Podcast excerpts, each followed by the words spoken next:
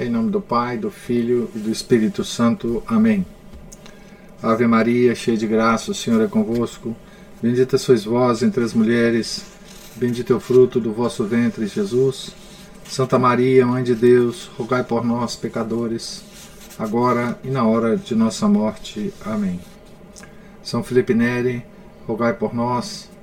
Nossa Senhora de Fátima, rogai por nós. Em nome do Pai, do Filho do Espírito Santo. Amém. Então, bom dia a todos. Nós estamos aqui na página 37 da biografia é, de Santo Tomás de Aquino, escrita por Chesterton. Estamos bem no primeiro parágrafo da página. Novamente, embora seja um assunto mais metafísico que deve ser mencionado mais tarde, e mesmo assim apenas levemente, acontece o mesmo com a antiga disputa sobre pluralidade e unidade. São as coisas tão diferentes que nunca podem ser classificadas, ou tão unidas que nunca podem ser distinguidas. Esse é um dos problemas metafísicos mais interessantes. Sem pretender responder tais questões aqui, podemos dizer, de modo geral, que Santo Tomás se colocava definitivamente tanto do lado da variedade, como uma coisa que é real, quanto do lado da unidade. Nisso, e em questões similares, ele sempre se afastava dos grandes filósofos gregos, que eram muitas vezes seu modelo. E se afastava inteiramente dos grandes filósofos orientais, que são, em certo sentido, seus rivais. Ele parece muito seguro de que a diferença entre giz e queijo, ou porcos e pelicanos, não é mera ilusão ou ofuscação de nossa mente desnorteada, cega por uma única luz. Mas a coisa é realmente o que sentimos que seja. Pode-se dizer que isso é o mero senso comum. O senso comum de que porcos são porcos. Nesse sentido, isso se relaciona ao senso comum terra a terra aristotélico. Mas note aqui, de novo, os extremos da terra e do céu se encontram. Tal senso comum está também ligado à ideia dogmática da criação de um Criador que criou porcos, distinto de um cosmos que meramente os faz evoluírem. Todos esses casos que vemos repetem a questão expressa no começo. O movimento tomista na metafísica, como o movimento franciscano na moral e modos, foi uma ampliação e uma libertação. Foi enfaticamente um crescimento da teologia cristã desde dentro. Não foi enfaticamente um encolhimento da teologia, da teologia cristã sob o efeito de influências pagãs ou mesmo humanas. O franciscano era livre para ser frade ao invés de estar ligado a um monge. Mas ele era mais cristão, mais católico e mesmo mais ascético.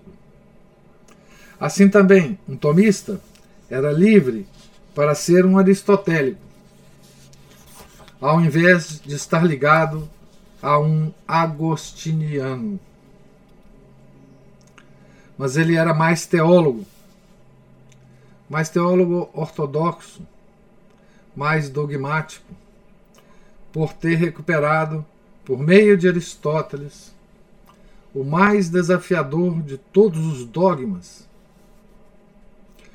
o casamento de Deus com o homem e, portanto, com a matéria.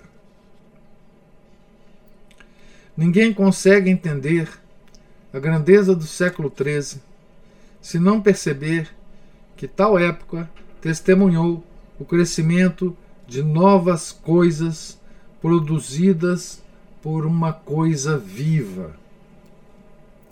Nesse sentido, aquele século foi realmente mais ousado e livre que a Renascença, que testemunhou a ressurreição de coisas antigas descoberta por uma coisa morta. Nesse sentido, o me medievalismo não foi a renascença, mas ao contrário, a nascença.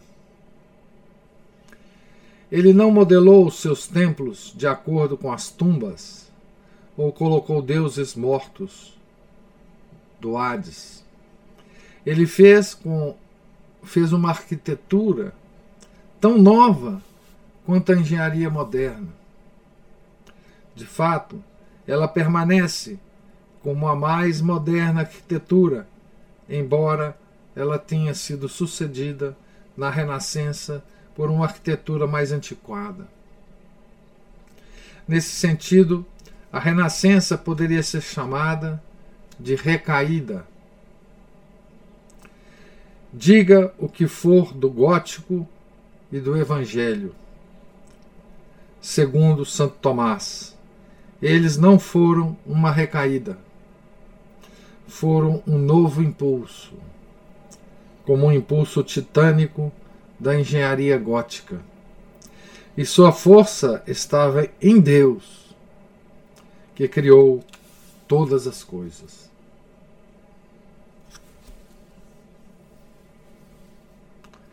Aqui São Tomás nos brinda com uma pequena comparação, né? cheio de metáforas e alusões, como acontece com Chesterton, uma comparação entre a, a Idade Média e a Renascença. Né? É, e por que, que ele acha né, que. Veja que coisa né, interessante aqui. A Renascença foi um período considerado é, de volta a, a antiguidade, né? de volta aos clássicos. É, a Renascença pulou a Idade Média e foi procurar sua fonte de inspiração é, nos, na antiguidade, nos, nos, gre, nos gregos, né? na arquitetura grega. E ele compara essa volta ao passado, né, da Renascença, com a volta que Santo Tomás fez, o retorno que Santo Tomás fez a Aristóteles. E como que Santo Tomás conseguiu, com essa volta, um, um, um amadurecimento ou a criação de coisas novas na teologia. E como é, a Renascença, voltando à antiguidade, mais ou menos no mesmo movimento que Santo Tomás fez, só criou coisas mortas. Não criou nunca uma coisa viva, como ele diz aqui, o gótico e a teologia, e a teologia tomista. Né? Então ele compara essas duas, essas duas posições de volta. Né?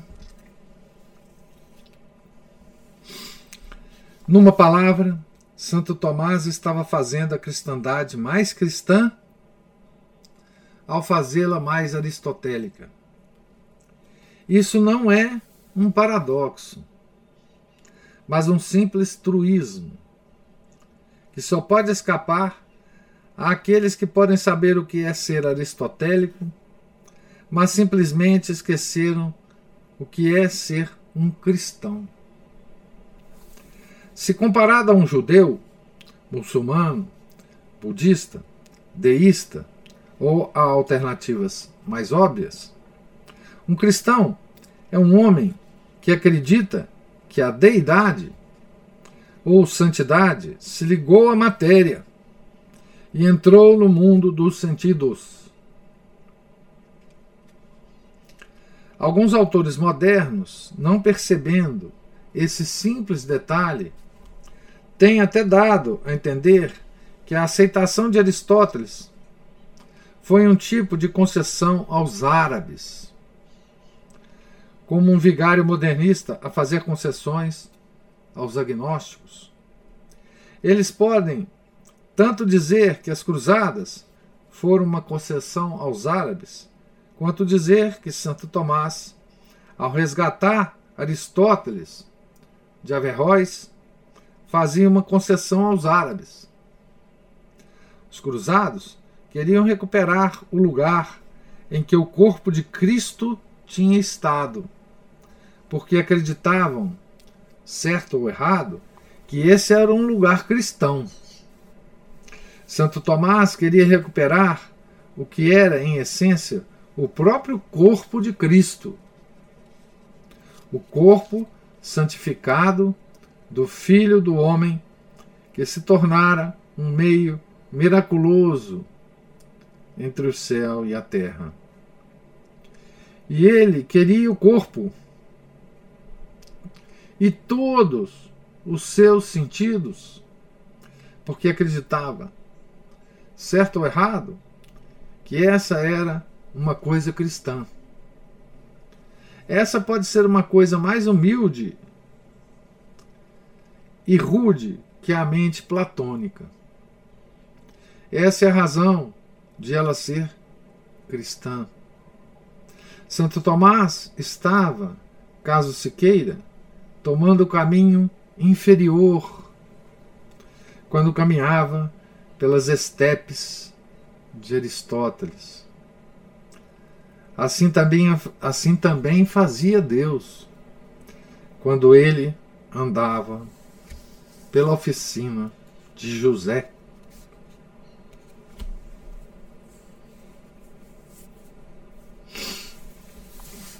Dá vontade de parar aqui em cada parágrafo e fazer comentários, mas vamos.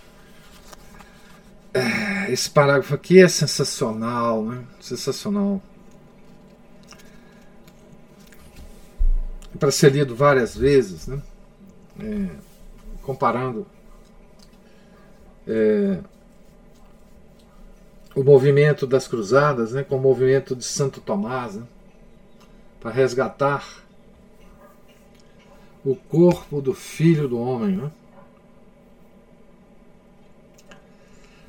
Por último, esses dois grandes homens não estavam, som, não estavam somente unidos um ao outro, mas também separados da maior parte de seus camaradas e contemporâneos, pelo caráter muito revolucionário de sua própria revolução. Em 1215, o dominicano Guzmão, o castelhano, fundou uma ordem muito similar àquela de São Francisco e pela mesma curiosa coincidência da história, quase exatamente no mesmo momento que São Francisco. As duas ordens foram criadas, inclusive, pelo mesmo Papa. Né? Nós vamos ver, é, ler a vida de São Domingos aqui, vocês vão, vocês vão ligar os pontinhos é, das, das datas. Né? Ah, São Francisco e São Domingos criaram as duas ordens mais ou menos simultaneamente. É, as duas ordens foram é, aceitas pelo mesmo Papa Inocêncio III. E os dois foram canonizados por o mesmo Papa, Gregório IX. Né? Então eles são realmente, se a gente quiser chamar alguém de contemporâneo. Esse, esses dois foram realmente contemporâneos. Domingos de Guzmão e Francisco de Assis. Então, a ordem, né, em 2015. Ela estava destinada a pregar a filosofia católica aos hereges albigenses, aos cátaros, cuja única filosofia era uma das muitas formas de maniqueísmo com que esta história se preocupa. Ele vai falar mais do maniqueísmo mais à frente, né? Este tinha suas raízes no misticismo remoto e na indiferença moral do Oriente. É, a Juliana está falando que os dois eram best friends. É, exatamente, best friends. Então, a ordem dominicana foi criada para pregar aos hereges, né? E foi então inevitável que os dominicanos fossem muito mais que uma, que uma irmandade de filósofos, enquanto os franciscanos eram, em comparação, uma irmandade de poetas. Por essas e outras razões, São Domingos e seus seguidores são pouco conhecidos e compreendidos na Inglaterra moderna. Eles estavam envolvidos, no fim das contas, em uma guerra religiosa que desembocava numa argumentação filosófica. E houve algo na atmosfera de nosso país durante o século passado que fez o argumento filosófico ainda mais incompreensível que a guerra religiosa. O efeito último é de certa forma curioso. Porque São Domingos, até mais que São Francisco, era marcado por aquela independência intelectual e pelo rígido padrão de virtude e veracidade que as culturas protestantes estão acostumadas a considerar como especialmente protestante. Foi dele a lenda que se conta e teria certamente sido contada mais amplamente entre nós se ela envolvesse um puritano, de que o Papa apontou para o grandioso palácio, palácio papal e disse: Pedro não pode mais dizer: Não tenho nem prata nem ouro. E o frade espanhol respondeu: Não, e nem poderá dizer: levanta-te e anda. Assim, há outro modo em que a história popular de São Francisco pode ser uma ponte entre o mundo medieval e o moderno.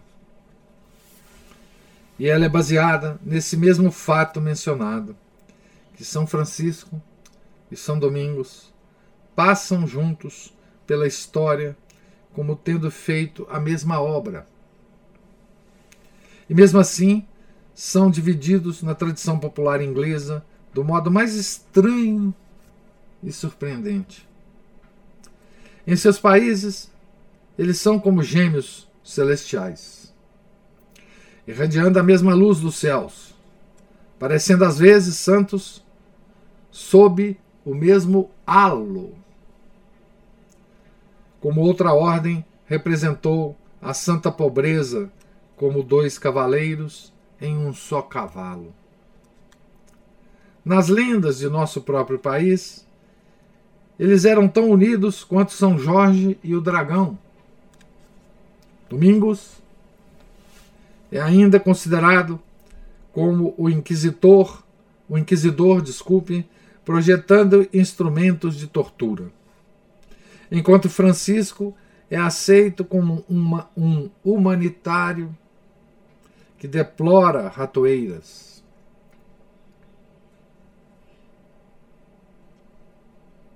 Parece-nos, por exemplo, muito natural e repleto da mesma associação de flores e arame esfarpado, que o nome de Francisco deveria pertencer a Francisco Thompson. Aqui ele faz um, uma, uma, brincadeira, né? uma daquelas coisas que Chesterton sempre faz. Né? Ah, então, quem é Francisco Thompson? Né? Francisco Thompson. Aqui a referência é a Francis Joseph Thompson, 1859 1907, que foi um poeta e ensaísta católico. Quando morreu, aos 48 anos de idade, Chesterton afirmou sobre Francis, né? Abre aspas, com Francis Thompson perdemos a maior energia poética desde Browning, que é outro grande poeta é, inglês, de quem Chesterton escreveu a biografia, de Robert Browning o, o Browning foi casado com uma moça que eu não lembro mais o, o, o primeiro nome, mas era uma Browning também, né? Que é, também foi uma grande poeta, né? Então aqui ele associa Francisco de Assis com Francisco Thompson, né? Mas imagino que pareceria menos natural chamá-lo de Domingos Thompson ou descobrir que um homem com um longo registro de simpatias populares e ternura para com os pobres possa carregar um nome como Domingos Plater. Aqui ele faz outra, outra referência aqui. Charles, Charles Dominic Plater. Então, Carlos Domingos Plater.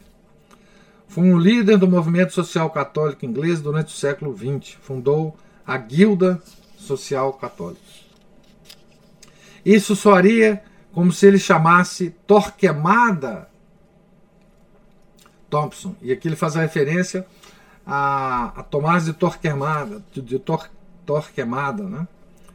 1420, 1498, que foi inquisidor geral da Inquisição Espanhola. Né? Então, é, aqui ele está fazendo referência, né? Ah, como que os ingleses da época do Chester via esses dois santos que a Juliana fala aqui, the best friends.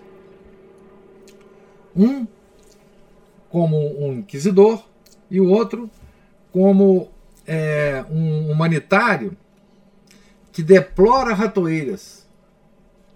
Nossa, que horror matar rato com ratoeiras, né? Então essa é a, é a visão né, que a, a, a contemporaneidade de Chesterton né, tinha desses dois santos. Né? Ora, deve haver algo errado por trás dessa contradição. Transformar os que são aliados domésticos em antagonistas estrangeiros. Em qualquer outra questão, o fato seria aparente ao senso comum. Suponha que os liberais ingleses e praticantes do livre comércio descobrissem que em regiões remotas da China, Cobden fosse considerado um monstro cruel, mas Bright um santo imaculado. Quem são essas duas figuras? Né? Para a gente entender o texto aqui do Chesterton. Richard Cobden, 1804-1854, foi um político inglês que liderou um movimento chamado Anti-Corn Law League contra as Corn Laws, que protegiam produtores rurais ingleses pela elevação de impostos sobre o trigo importado. Então, uh, Cobden, esse. John Bright, 1811-1889, orador e estadista inglês, cofundador da League da Liga do Cobden. Ambos, Cobden e Bright, foram proeminentes porta-vozes da Manchester School of Economics. Então, vamos ler de novo a frase. Suponha que os liberais ingleses e praticantes do livre comércio descobrissem que em regiões remotas da China, Cobden fosse considerado um monstro cruel e Bright um santo imaculado. Veja, os dois eram best friends, Cobden e Bright. Lutavam por uma mesma coisa. Né? Mas aqui ele está tentando fazer o povo inglês perceber o que, que acontece com Domingos e Francisco. Né? Então, Cobden e Bright lutavam, eles, eles eram best friends e lutavam pelo mesmo objetivo. Mas, por alguma razão, lá nas regiões remotas da China. Um era, era, era considerado um monstro cruel e o outro um santo imaculado. Cobden aqui, nessa, historinha, é Domingos. E o Bright é Francisco de Assis. Né? Eles desconfiariam de um erro em algum lugar. Suponha que evangélicos americanos fosse, ficassem sabendo que na França ou Itália ou noutra civilização impenetrável por Moody e Sankey, houvesse uma crença popular de que Moody era um anjo e Sankey um demônio. Então vamos ler aqui a nota do Moody. Dwight Moody, 1837 e 1899. Era um evangélico americano que conheceu Ira Shanky, em 1870, e a ele se juntou em, em campanhas evangélicas. Aqui são dois evangélicos best friends, Moody e Sankey. Outro exemplo do mesmo tipo. Né? Então, aqui numa região qualquer, Moody era considerado uh, é, um anjo e Sankey um demônio. Eles suporiam que alguma confusão existisse. Alguma outra distinção acidental deve ter interferido com o curso normal de uma tendência histórica. Esses paralelos não são tão fantásticos como parece. Cobden e Bright foram realmente chamados de torturadores de crianças, por ódio de sua suposta frieza acerca dos males trazidos pelas Factory Acts. Vou explicar daqui a pouco. E alguns considerariam o sermão de Moody e Sankey sobre o inferno uma exibição infernal. Então, essa, a, as, as Factory Acts, uma série de leis do parlamento britânico que nos anos 1830 e 1840, dos anos, né, nos anos 1830 e 1840, que regulavam o emprego industrial. Tudo isso é uma questão de opinião. E deve haver um disparate numa opinião que os separa tão completamente. E claramente é um disparate completo na lenda sobre São Domingos. Aqueles que sabem algo sobre São Domingos sabem que ele era um missionário e não um perseguidor militante. E sua contribuição para a religião foi o rosário e não a tortura toda a sua carreira é insignificante, a menos que entendamos que suas famosas vitórias foram vitórias de persuasão e não de perseguição. Ele acreditava na justificação da perseguição, no sentido de que o exército secular pudesse reprimir desordens religiosas. Isso era o que todos acreditavam, e ninguém mais do que o elegante blasfemador Frederico II, que não acreditava em mais nada. Nós vamos ver São Domingos atuando na, na guerra contra a heresia cátara. Né? Isso tudo vai ficar muito mais claro quando a gente souber os detalhes da vida é, de São Domingos.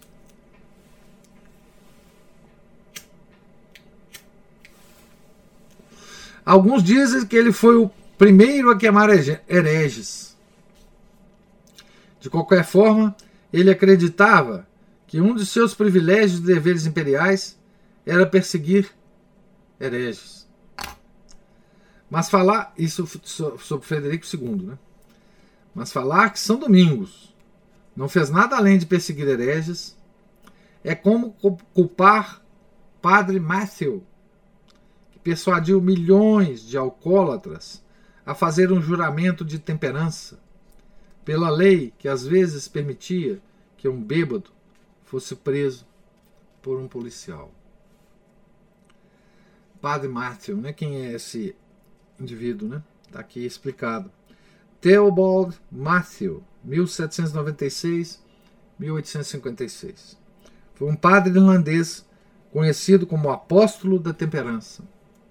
Foi notavelmente eficiente pela promoção da abstinência total. Então ele está comparando, olha, olha que coisa interessante que o Chesterton, ele, ele usa essas comparações né, para nós ininteligíveis, né, porque a gente não conhece as pessoas que ele, das quais ele fala, né, mas ele está falando para o público inglês, né, que devia entendê-lo na época. Né. Hoje o público inglês também não entende mais Chesterton né, com essas referências. Mas ele compara o padre Matthew numa cruzada pela temperança para salvar as pessoas alcoólatras, né? mesmo que nesta mesma época um bêbado podia ser preso. Da mesma forma, São Domingos, não é? que estava fazendo uma tentativa de conversão dos hereges. E ele converteu vários, nós vamos ver. Mesmo que na mesma época o poder temporal era permitido ao poder temporal prender o herege e matá-lo. Né? É não perceber a questão, qual seja, que esse homem particular tinha genialidade para a conversão e não para a compulsão. A diferença real entre Francisco e Domingos, que não é descrédito para nenhum deles, é que Domingos se envolveu numa imensa campanha para a conversão de hereges, enquanto Francisco tinha apenas a tarefa mais sutil da conversão dos seres humanos. É uma antiga história, aquela que diz que, embora possamos precisar de alguém como Domingos para converter os pagãos ao cristianismo, estamos muito, estamos muito mais necessitados de alguém como Francisco para converter os cristãos ao cristianismo.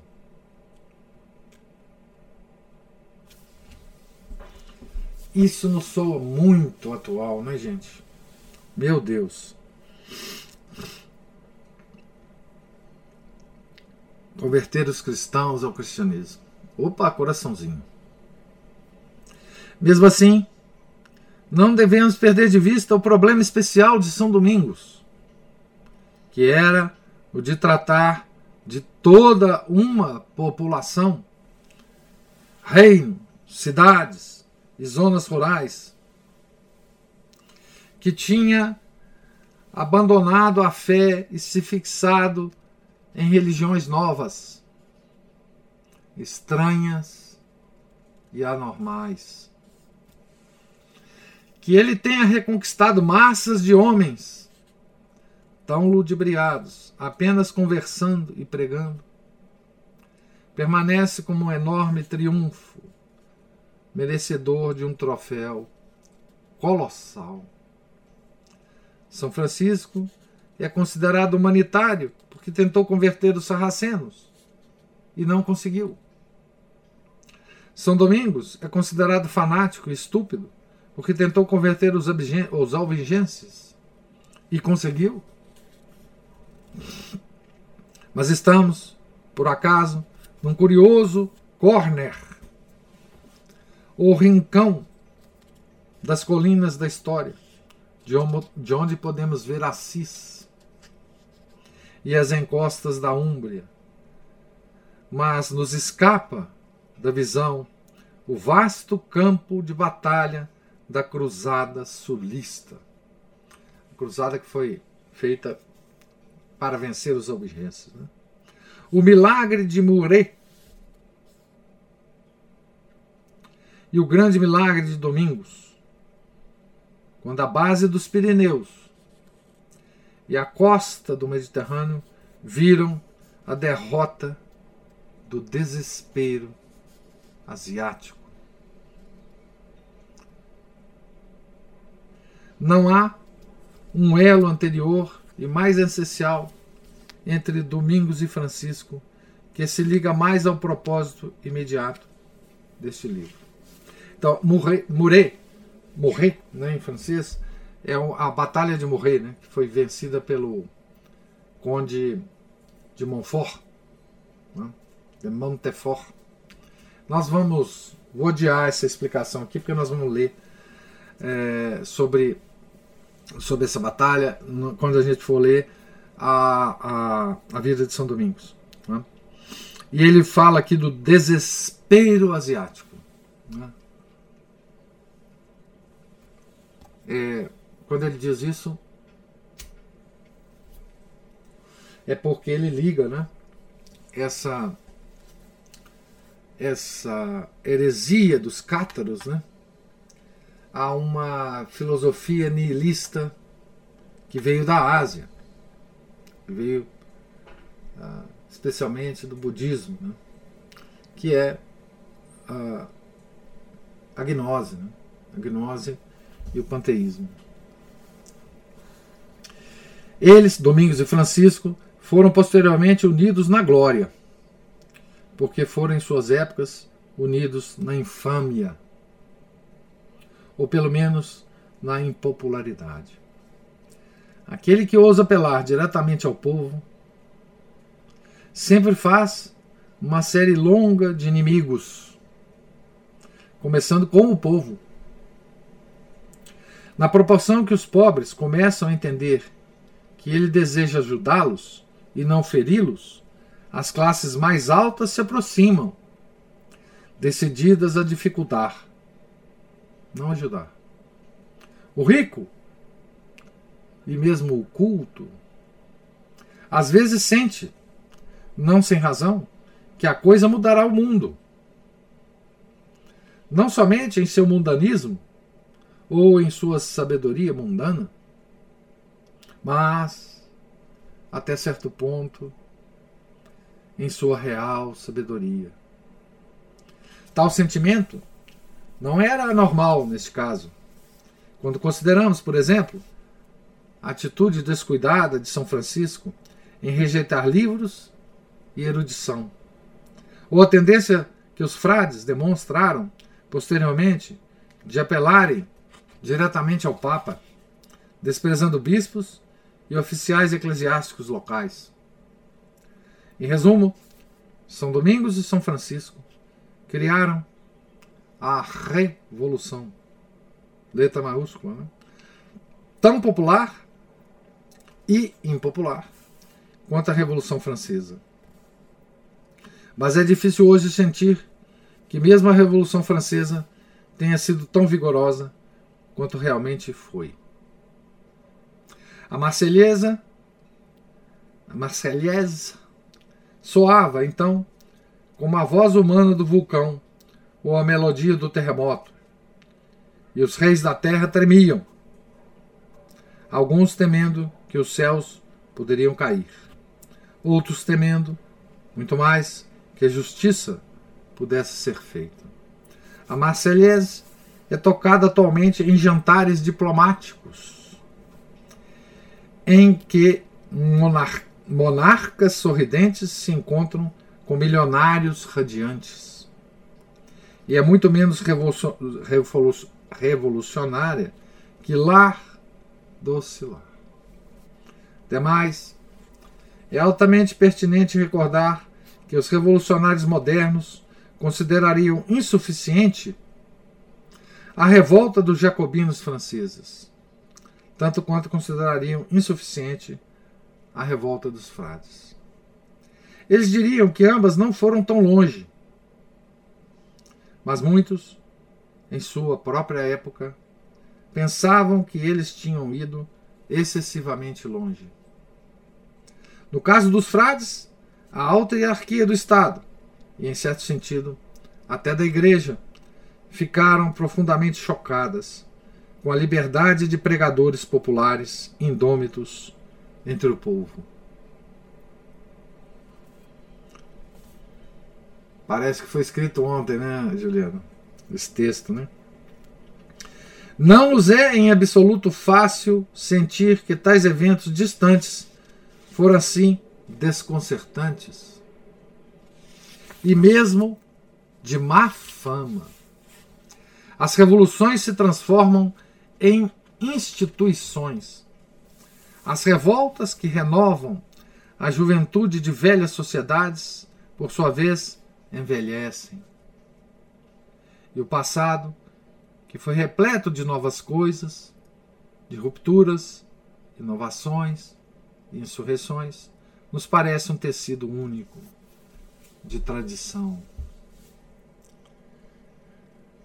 Mas se queremos um fato que tornará vívido esse choque de mudança e desafio, que revelará quão rude e áspero, quão rebelde em sua descuidada novidade, quão sensacionalista e distante da, da vida refinada, esse, esse experimento dos frades pareceu a muitos em sua época, ele existe e é muito relevante. Ele mostra a medida em que uma cristandade antiga e estabelecida percebeu tal experiência, desculpe, tal experimento como o fim de uma era. E como as próprias estradas da terra pareciam tremer sob os pés desse exército novo e anônimo a marcha dos mendigos. Uma mística cantiga de Ninar sugere a atmosfera de tal crise. Au, au, au. Os cães latem sem, latem sem parar. Os mendigos estão a chegar. Veja essa canção é, é da época, né? Au, au, au, os cães latem sem parar.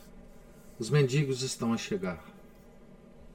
Muitas cidades se fortificaram contra eles, e muitos cães de, de guarda de proprietários e nobres realmente latiram, e latiram alto, quando aqueles mendigos apareceram mas mais alto era o canto dos mendigos, que cantavam Irmão Sol, Irmã Lua, e mais alto o ladrar dos cães do céu. Os Domini Canis do trocadilho medieval.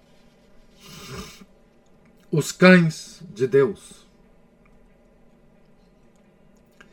E se formos medir quão real e lacerante pareceu aquela revolução, aquela ruptura com o passado, podemos examiná-la no primeiro e mais extraordinário evento na vida de Santo Tomás. Então, a gente acaba aí com esse com esse texto, né, o capítulo, é, os dois frades. Né? É, como eu disse, esse capítulo é extraordinário. Né? Quer dizer, esse, esse ensaio aqui desse capítulo, esse, esse, poucas páginas né, desse capítulo, eles, ah, essas páginas são, de fato, só podiam ter sido escritas por um gênio. Né? É, e essa comparação, né? Ora de São Francisco com Santo Tomás, né? ora de São Francisco com São Domingos, que é mais apropriado, né? digamos assim, por causa da época. A comparação é, de São Tomás com São Francisco, ela tem uma defasagem no tempo, né? Eles não são contemporâneos. Né? É, então, é, quer dizer, na época em que. Vou fazer uma afirmação, depois a gente confirma. Na época em que uh, Santo Tomás começou, de fato, a, o seu trabalho, né, intelectual mais, digamos, mais público, é, não tenho certeza, mas acho que tanto São Francisco como, como São Domingos já tinham sido canonizados, já tinham sido canonizados. Né? Então ele, ele tem uma diferença realmente aí, é, de, de tempo. Né? Ah, então, ah, ele compara em certo momento no, no, do, capi, do capítulo né, é, São Francisco e São Tomás e depois vai comparar os dois santos amigos, né? São Domingos e São Francisco. É... Bem, essa é, esse é o texto, né? Esse é o, o grande o grande genialidade de Chesterton. E aqui ele deixa no final do capítulo é, uma umas cenas do próximo capítulo, né? Que é o abade fugitivo. É, ele fala: E se formos medir, quão real e lacerante pareceu aquela revolução, aquela ruptura com o passado, podemos examiná-la no primeiro e mais extraordinário evento da vida de São Tomás. Que ficará para a segunda. Né? Então, é, a, nós estamos então vivendo né, o tempo da Idade Média, do século XIII.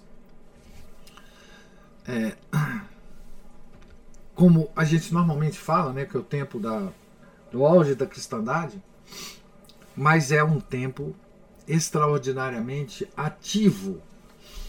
É, é um tempo revolucionário, né, século XIII, por causa desses monges, né, esses frades, desculpe de onde surgiram esses frades? Meu Deus. Homens que pediam esmola, né? Os, oh, gente, os frades, eles saíram, São Domingos, saía nas ruas pedindo esmola. Tá certo? É, então, esse, é, quando a gente fala assim, ah, São Tomás de Aquino escreveu tal, a gente tem ideia. São Tomás de Aquino era monge medicante. Ele pedia esmola para viver, tá bom? Então, assim, isso foi um, um horror, isso foi um terror para a estabilidade hierárquica da igreja e para a estabilidade social dos nobres. Né? Preciso entender isso. Né? Isso foi uma um escândalo para a Idade Média.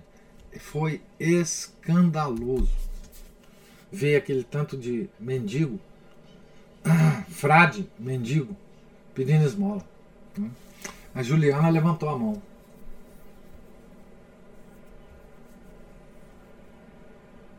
Isso nunca acontecido anteriormente, professor. Na verdade, não era, não era isso que eu ia falar, não. Mas esse, esse, esse quadro nunca tinha sido. Nunca, nunca, jamais, em tempo algum. Veja bem, até os monges do deserto, lá no início, né? Eles eram monges trabalhadores, eles fabricavam coisas para vender. Né? É... Então, assim, que os santos viviam na pobreza, né? Sim, é verdade. Né? Mas esse negócio de ordem mendicante, ordem que pedia esmola para existir, isso é uma coisa absolutamente nova e é, é, escandalosa. Escandalosa. Como assim? Porque, veja bem, as ordens monásticas na época do século XIII eram ordens bem estabelecidas, que recebiam é, recursos das paróquias onde elas se, ah, se instalavam. É? É, é claro, eles viviam é, em penitência, viviam com muito pouco, é, mas a sobrevivência do monge ela era garantida, ele estava tranquilo ele estava tranquilo dentro do mosteiro. Ele não, não precisaria sair do mosteiro para pedir esmola, porque a, a sobrevivência estava garantida. Esses frades franciscanos e dominicanos não aceitavam a participação de nada na igreja, nas paróquias. Eles não aceitavam bens nenhum. Nenhum bem. Eles não queriam ter nenhum bem. Mesmo naqueles edifícios que os acolhiam, não eram deles. Podiam ser tirados deles a qualquer momento e eles também não reclamavam. Agora, isso começou com São Francisco, né? E São Domingos. Mais ou menos ao mesmo tempo. Ok. Agora, o, o argumento que, assim, o argumento de base deles qual que era? Da santa pobreza. Né? Eles, diziam, eles diziam o seguinte: nós devemos viver na, na pura confiança em Deus. Okay. Nós vamos fazer o trabalho de Deus e Deus vai nos prover. É só isso. Hoje existem muitas comunidades que, que se dizem eh, que vivem da providência. Né? Então, ou seja, o que eles comem, o que eles têm, tá, tudo é proveniente daquilo que é, a comunidade em torno deles oferece. Seja um carro para transportar as coisas, seja os alimentos, tudo. Vive de providência. Mas é, não, não, não reflete essa pobreza. É interessante isso, né? Não. Porque sabe o que, que acontecia quando eles recebiam uma grande doação? São Domingos não aceitava. Não é, não é que eles quisessem que a comunidade os tratasse muito bem. Não, não é isso. Essas, essas comunidades dominicanas, elas não aceitavam nenhum bem, mas além disso, quem dava para ela alguma coisa tinha que dar na proporção correta. Não podia ser muita coisa. Os, os nobres estavam querendo dar para Operação Domingos, nós vamos ver. Castelos, igrejas, os, os bispos, igrejas, e não sei mais que, e não sei mais que. Eles falavam assim: não, dá só o que a gente precisa para hoje. Amanhã, amanhã Deus vai, vai dar outra coisa. Não é? Então, assim, eles, eles davam para eles uns casebres para eles morarem. E aí eles, eles moravam nesses casebres. E aí um bispo qualquer falava assim: não, isso aqui está muito ruim, vamos fazer uma reforma. Quando o São Domingos via reforma, ele falava: não, pode derrubar tudo. Não quero reforma aqui, não. Tá bom demais. Tá certo? Então era assim. Agora veja a contradição, né? Para os tempos atuais. Hoje em dia a igreja fala, a igreja não, a igreja com minúsculo, né? Diz que se preocupa com os pobres e que os pobres, a corrupção atinge os pobres e não sei o quê, não sei o quê. É sempre esse discurso socialista irritante, é, mas é, a gente vê a maioria do, do, dos, dessas grandes é, arquidioceses, como aqui a de Belo Horizonte, como aquela de Goiás, do, do Pai Eterno lá, só pedindo dinheiro para a construção dessas, é, dessas é, obras gigantescas, multimilionárias, ridículas ainda por cima, e os pobres ficam aí do mesmo jeito. Pois é. é... é mas isso, é, é, isso aí foi porque os marxistas aproveitaram esse discurso para infiltrar na igreja. Né? Porque os marxistas veem os pobres de uma maneira muito muito estratégica. Eles querem manter os pobres, sempre pobres, para sobre eles fazer a riqueza que eles, que eles têm. É, exatamente. Não, o São Domingos disse assim: ele, ele não quis resolver o problema da pobreza. Ele quis viver na santa pobreza. E pronto. E pronto. Aliás, aliás, ele era altamente preocupado com os pobres, tá? Nós vamos ver, São Domingos é extraordinário. Então, assim, ele defendia os pobres perante os, os, os, os nobres. Ele não queria que houvesse pobre no mundo. Tá certo? São Domingos, ele não glorificava a pobreza dos outros. Tá certo? Isso é impressionante. Quer dizer, São Domingos achava que, exceto os frades dele, deles, devia ser pobre. Quer dizer, todo mundo devia ser rico, exceto eles. Porque essa foi a via que ele escolheu. Ele era contra a pobreza é, exploratória né, dos ricos sobre os pobres. Tá? É, mas ele abraçou, não foi a pobreza, ele abraçou a santa pobreza. Tá? Esse negócio vai dar uma discussão no século XIII absolutamente extraordinária. É, a um, um, certo momento a igreja reagiu querendo acabar com as ordens medicantes. Tá? Porque isso estava dando muito problema para a igreja. E quem foi defender a igreja numa grande discussão em Paris, desculpe, quem foi defender as ordens mendicantes é, numa grande discussão em Paris foi exatamente o frade Tomás e o frade Boaventura, um dominicano, o outro franciscano. E ganharam a parada. E ganharam a parada. Essa discussão, essa discussão percorreu todo o século XIII era um desafio para esse pessoal do século XIII essa questão da, da pobreza, da, da santa pobreza. Né? Era um desafio. Hã? né? Hein? Esse Frei Tomás aí não é o de Aquino. Né? É o de Aquino. Ah, ele mesmo. Os dois foram caminhando. São Boaventura, São Tomás de Aquino, defender a santa pobreza em Paris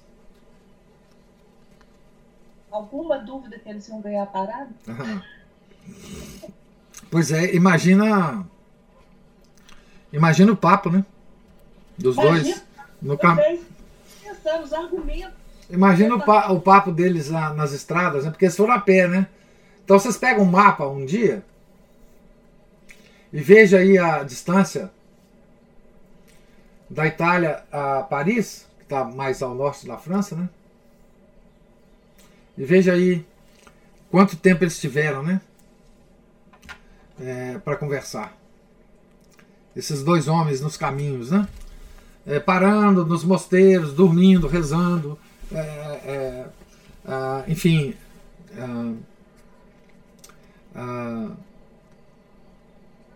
celebrando missa, né?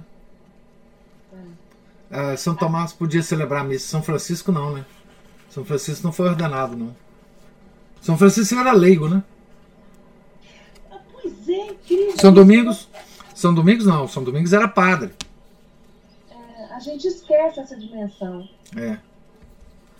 São Francisco era. Era leigo. Então, vocês imaginam, ah, São Boaventura já era padre, né?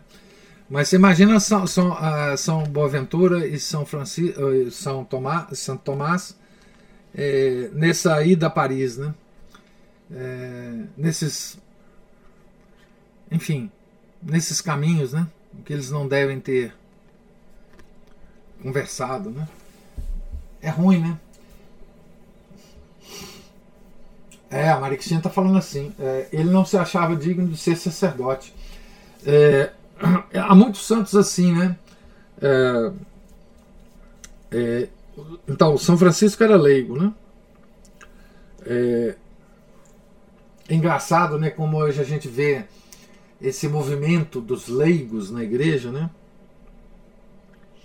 É, é, como que, como que, por exemplo, São Francisco, né, é um pouco esquecido nessa história, né? É, desses movimentos leigos, né? É, por exemplo, um, um, outro leigo, né, é, é, que a gente normalmente a gente não não percebe, né? é, foi um, um, dos evangelistas, era leigo. É, nunca foi ordenado bispo. Né? Você tem São Marcos, né? que era bispo, São Mateus, que era bispo, São João, que era bispo. Né? Mas São Lucas não. São Lucas era um médico leigo, né? É, que escreveu os Atos, né? E que escreveu o Evangelho dele, né? Ele também era leigo, né? A outra, outro, outro leigo que não queria ser ordenado de jeito nenhum, mas foi obrigado, era São Felipe Neri, né? São Felipe Neri também não queria ser ordenado. E ele foi obrigado pelo confessor dele pelas condições que ele vivia em Roma. Né? Então, é, São Domingos foi ordenado muito antes dele começar o trabalho dele, né? É, é, é realmente de, de, de, com os frades né? É, dominicanos. É, então ele já era ele já era padre, né? E São Tomás também foi ordenado padre, né? Ele era frade, mas tinha a ordem sacerdotal. Né? Enfim. É... Gente, assim. Quando a gente lê uma obra-prima, né? É... Ela muda a gente para sempre, né? Então, esse livro do Chesterton, ele muda as pessoas para sempre. Nunca mais a gente será o mesmo, né? Depois da leitura desse livro. Né? É. Então, é, é, é, realmente a, a, as ideias que a gente tem sobre a Idade Média, elas mudarão. Vocês, vocês nunca mais encararão a Idade Média é, como, como antigamente. E, e, veja, isso não é uma, um livro de história da Idade Média. Né? Isso não é um livro de história da Idade Média. A gente pode pegar bons livros de história da Idade Média. Né? Mas esse aqui não é. Exatamente. Mas o que é que acontece, né? Para colocar esses dois santos, para falar sobre esses dois santos, é impossível não falar sobre a ação desses dois santos naquela época. E o quão retumbante foi essa ação e o quão revolucionário foi essa ação. Então, a gente tem uma ideia né, da vida da Idade Média, né, das questões da Idade Média. Então, é, em, em grande medida, né, a Idade Média odiou essas ordens medicantes. A Idade Média odiou, refutou, não aceitou. Veja, o grande século XIII né? A Idade Média resistiu a, esses, a essas ordens mendicantes. Né? E, e é, nesse senti é nesse sentido que o, o vai encaixar Santo Tomás. Né? Agora ele vai falar é, sobre Santo Tomás, sobre Santo Tomás é, com alguns dados biográficos dele aqui, algumas histórias que foram absolutamente é, e, a, a, fundamentais na história de São Tomás. Mas note um alerta que Chesterton faz né? É, no, no, na nota introdutória. É, deixa eu ver se eu, se eu consigo recuperar essa.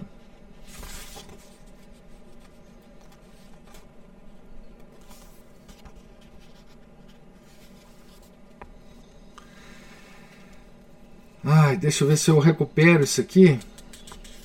Ele fala assim.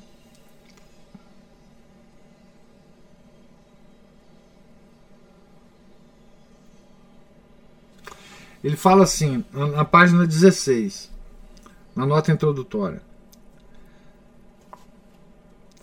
Considero que essa biografia é uma introdução à filosofia e que a filosofia é uma introdução à teologia. E consigo apenas levar o leitor até o limiar do primeiro estágio na história. Então, ele vai dar algumas pinceladas, Chess vai dar algumas pinceladas é, na filosofia e vai fazer algumas alusões à teologia de São Tomás, mas ele diz aqui, muito prudentemente, né, que ele vai se ater à filosofia. Né? Ele não vai ele não vai entrar muito na teologia é, de São Francisco. E graças a Deus ele não cumpriu bem essa promessa, porque ele entra é, com algumas é, observações extraordinárias sobre a teologia também de Santo Tomás. Né? Então, esse é a, o plano aqui da, da, da obra. Né? Então, alguém tem mais alguma observação? Pode falar. Lá no. Sim, e agora, assim, a, a descrição do Chesterton, né? Que, é, como ele colocava as coisas, os nomes que ele, que ele cita são referências à época dele. Às vezes a gente esquece de um detalhe, quer dizer, não sei se a gente esquece, mas eu às vezes é, esqueço, esquecia, né? Agora não. Mas é, que Chesterton é jornalista, né? Isso. Além de ele é jornalista. Então ele faz sempre uma abordagem muito sutil, muito pontual e muito certeira nas coisas. É, exatamente. Ele, ele nunca deixa de ser jornalista. Eu, eu mencionei isso lá no, no, no prefácio, né? É. O Chesterton, ele, ele é jornalista por vocação. Exato. E ele está sempre preocupado em falar jornalisticamente para os seus contemporâneos. É, então, assim, ele está sempre trazendo personagens que são que são conhecidos dos contemporâneos, né? Então, é, isso faz com que a obra dele, ou fez com que a obra dele, tivesse um grande impacto né, na época. Mas para nós que estamos lá para frente, é, é trabalhoso, né? Uh, é, recuperar todas essas referências, né? É, e, e, entender essas referências como ele talvez quisesse que a gente entendesse, né? Mas eu estou dizendo, isso não é uma questão só de nós aqui no Brasil, por não conhecermos, mas é mesmo os ingleses é, têm dificuldade. Eu, por exemplo, tenho uma, as obras é, completas do Chester aqui, publicado por uma editora americana, na própria edição em inglês das obras de Chesterton, tem muitas referências a esses nomes aqui. Porque mesmo o leitor moderno, é, acostumado com a, enfim, amante de Chester, acostumado com a prosa dele, tem dificuldade dessas referências. Né? Pois é, a Maricina fala assim, maravilhoso. Temos de ler a, a, biografia de São Domingos. Não vai ter jeito. Sim, será a próxima. Porque assim, o, o, que eu o que eu penso é o seguinte: se a gente ler o São Francisco e São Tomás, seria uma injustiça a gente não ler a biografia de São Domingos. Então, será a nossa próxima leitura, depois que acabar isso aqui. É uma biografia escrita por o, pelo, pelo Frade, que reconstituiu a, a, a, a ordem dominicana na, a, na França depois da Revolução Francesa, um século depois, né? É, que tem inclusive o nome de Domingos, né? Ele chama Henri Dominique Lacordaire. Ah, vai ter compra conjunta? Sei lá, vocês é que sabem aí, né? Eu já, eu já, hein? Eu, eu, já, eu já publiquei. Eu já publiquei qual que é o livro, né? Fala, Juliana.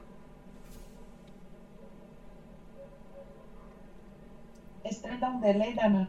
Ah, é, eu já ia fazer essa pergunta que a Maria Cristina colocou, se vai ter conjunta. Porque de... eu acho que são poucos Não, deixa, eu, deixa eu mostrar então o, o, o livro, porque aí vocês podem comprá-lo. É esse livro aqui, ó. São Domingos. A vida de São Domingos por Henri Dominique Lacordaire. A editora é editora, editora livre, parece aqui. É, que é uma editora também é, que é do mesmo dono da Eclésia. É, esse, esse, eu, eu, imagino que esse livro não seja tão tão tão caro assim não. É, e assim, a, a, claro que nós não vamos encontrar um texto tão sensacional quanto o do Chesterton, mas essa, esse depois das observações do Chesterton, esse, essa leitura vai ser, ser muito.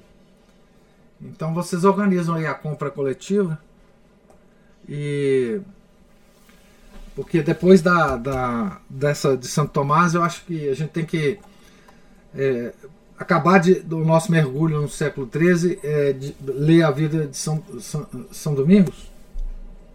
E porque eu mesmo, é, eu mesmo eu tinha, antes de ler esse livro, eu tinha uma impressão de São Domingos diferente. Né? Aí tem, tem alguém. É, essa edição não é a que eu tenho aqui, mas é, obviamente é, é, eu acho que pode, Marquinhos. Eu acho que não. Acho que não. Não tem problema, não. Eu, eu mesmo porque a, a, tradução aqui deve ter sido usada uma tradução ante, antiga, provavelmente desse, desse próprio livro, porque quando é assim, eles não mencionam o nome do tradutor, né? Então, aqui, por exemplo, não tem o nome do. Então, eles devem.